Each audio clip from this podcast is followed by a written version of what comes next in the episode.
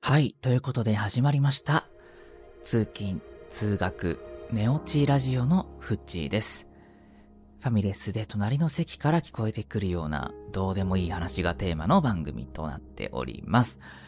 えー、本日話したいテーマは、王様戦隊キングオージャーが面白すぎるというお話でしたいなと思います。というのもですね、えー、私、スーパー戦隊シリーズ、そして仮面ライダーシリーズが大大大好きということで、毎年ね、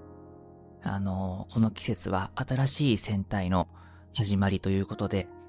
楽しみに楽しみにしているっていうところなんですけれども、えー、ちょうどね、王様戦隊キングオージャーという新番組が始まりまして、えー、6話が終わったところですね。放送が終わったところでして、明日が7話放送ということで非常に楽しみにしています。でですね、このスーパー戦隊シリーズ、まあ見てる人はね、あの、あんまりいないかなと思うんですけれども、今年のスーパー戦隊は、えー全人類におすすめできる最高に面白い作品となっております。まあ、そうですね。ちょっとどこから説明したらいいかなと悩むところなんですけれども、えー、まあ、スーパー戦隊シリーズってね、あの、もう46作目、7作目、47作目ですかね、今年がね。ということで、長い長い歴史があるんですが、まあ、一作一作はね、独立している物語、世界観なので、あの、今年から見始めても全然問題ありません。で、今年の、えー王様戦隊キングオージャーの何が魅力的なのか、どこがすごいのかというところを、ぜひ聞いていただきたいなと思います。まずですね、あのー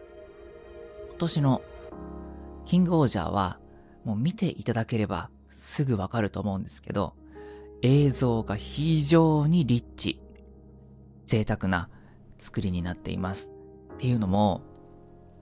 あのーまあ、YouTube とかでね、あの、1話から4話までは公開されているのということですし、あの、Amazon プライムとか、配信のサブスクとかで、えー最新話まで追いかけられるようになっていますので、あの、もうこの時点でね、興味を持ったという方はぜひすぐ見に行ってください。はい、ということで、あの、先ほどのね、話に戻るんですけど、映像が非常にリッチなんですよ。っていうのも、あの、よくね、あの、海外ドラマとか、例えばあの、スターウォーズのマンダロリアンとか、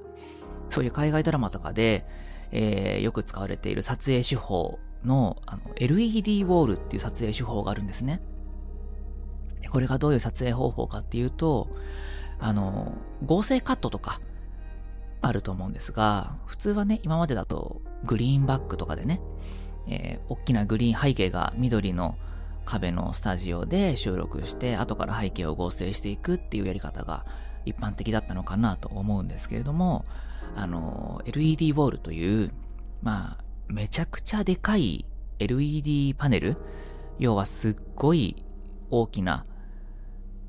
液晶テレビみたいな、LED テレビみたいな、あの、クリアな、あの映像を映し出せるパネルの前でお芝居をしていく。で、その様子を撮影していくということで、背景がね、LED ということで、あの、いろんな、あらかじめ用意した背景とか、そういうものを映し出して、そこでお芝居をしていくっていう撮影手法が取られているんですね。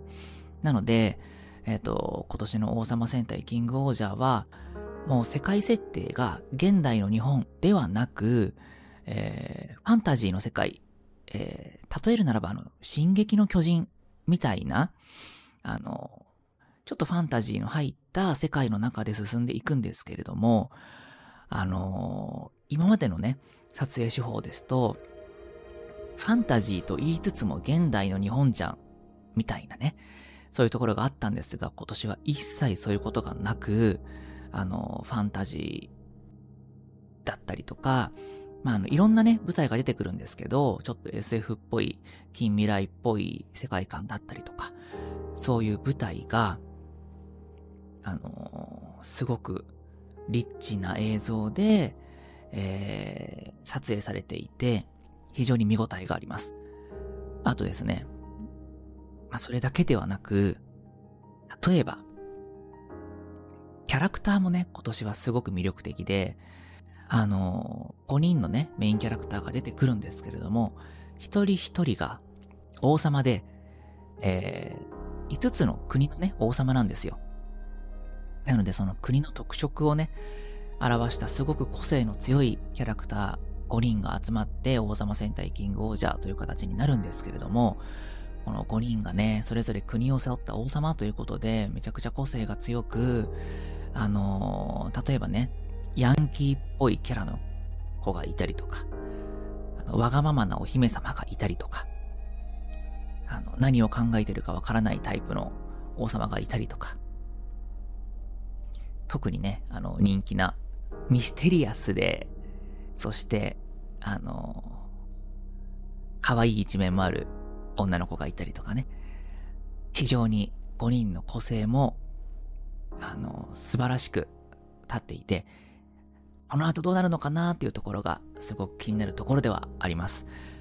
ですね、この展開がすごく面白いんですよ。というのも、あの、今回の脚本が、え真犯人フラグっていうね、あの、ミステリードラマがあったかと思うんですけれども、そちらの脚本を書かれた方が、えー、王様戦隊キングオージャの脚本を担当されているということで、伏線とか話の仕掛けとかがすごく綿密に設計されているなというふうに思っていまして、1話から5話までの話の流れがめちゃくちゃ美しいんですよ。なので、もしね、ちょっと見てみたいかなという方は、1話から5話までぜひ通して見ていただけると、あの、よくできた映画を1本見たかのような満足度を得られるんじゃないかなと思います。そしてね、あとあの、特撮も非常に今年は進化しておりまして、ミニチュアと CG をうまく合成した、えー、例えるならば、パシフィックリムみたいな CG の派手さと、あの、アナログ的な、えっ、ー、と、重みのある、えー、特撮が上手に融合していて、非常に見応えがあって、えー、久しぶりにね、こういうスーパー戦隊シリーズ見る方は、あのめちゃくちゃびっくりするんじゃないかなと。ここまで進化していたのかとびっくりするんじゃないかなと思います。そしてね、あのーまあ、語りたいことはいっぱいあるんですけれども、まあ、まずは、とりあえず見ていただいて、そして明日の7話をみんなで一緒に見ましょう。というところで、もしね、あの、王様戦隊キングオージャー、ちょっと興味出たなとか、